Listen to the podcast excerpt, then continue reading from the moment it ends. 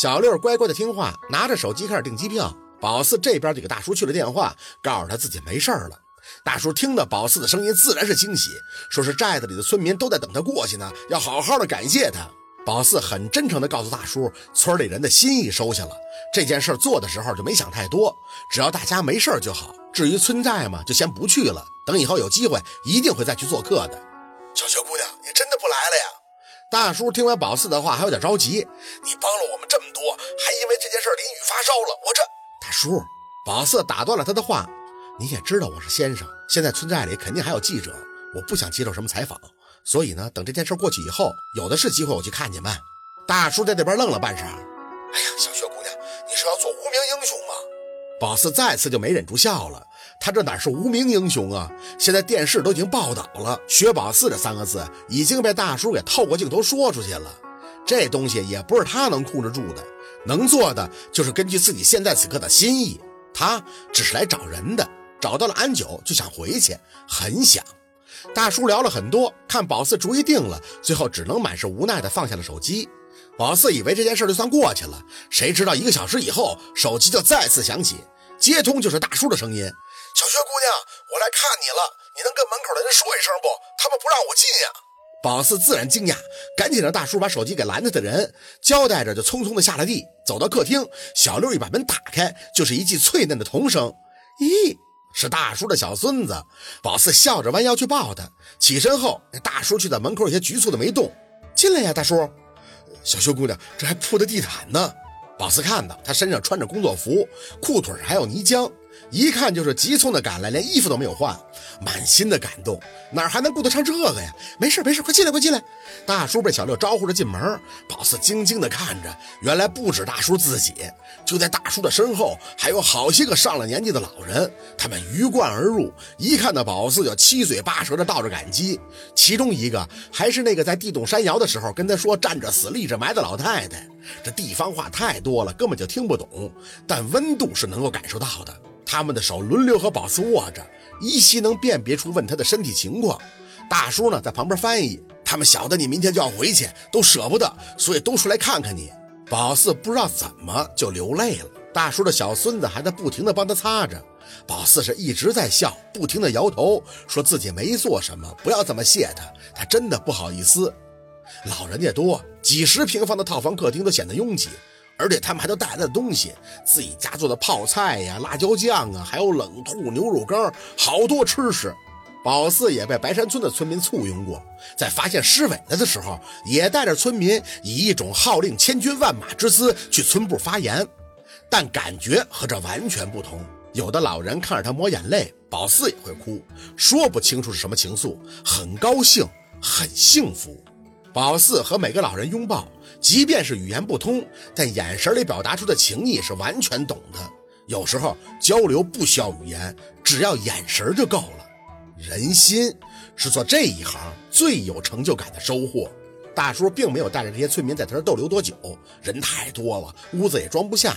用大叔的话来说，这村里人只是知道他不去村寨了，想来看看、送送，表达一下自己的心意。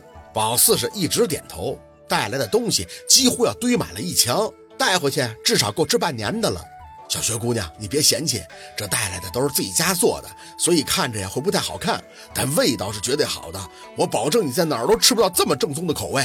怎么会嫌弃呀？就是看到这些才更加的窝心。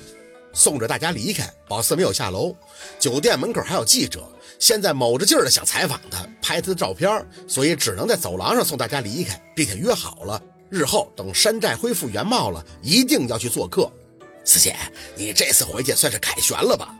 宝四站在电梯前，朝着大叔的孙子挥手，跟他也约好了，以后一定要去看他。等电梯门关上了，才看见小六。以后要做的事儿多了，这才能到哪儿啊？小六挑眉，嘿嚯，我四姐这真是变了啊！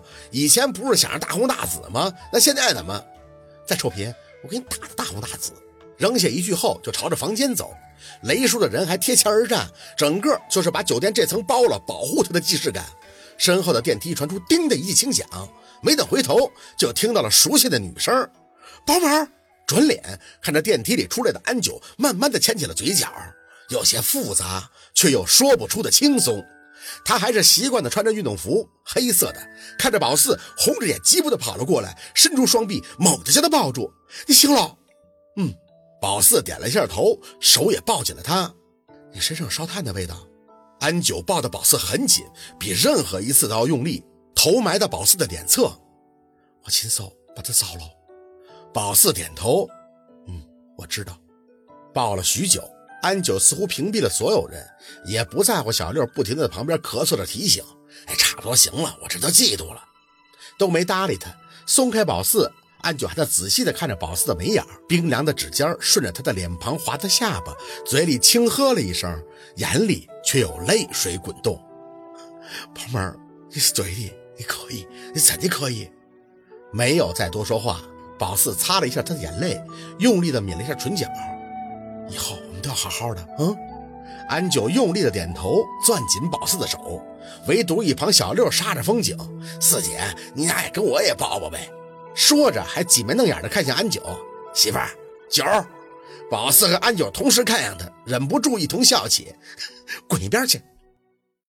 那晚上，他们三个都没怎么睡，关着电视，共同的做了一件常人难以理解的事情——斗地主，还杀得很凶。贴了小六那一脸的纸条，痛苦的事情没人愿意去回忆。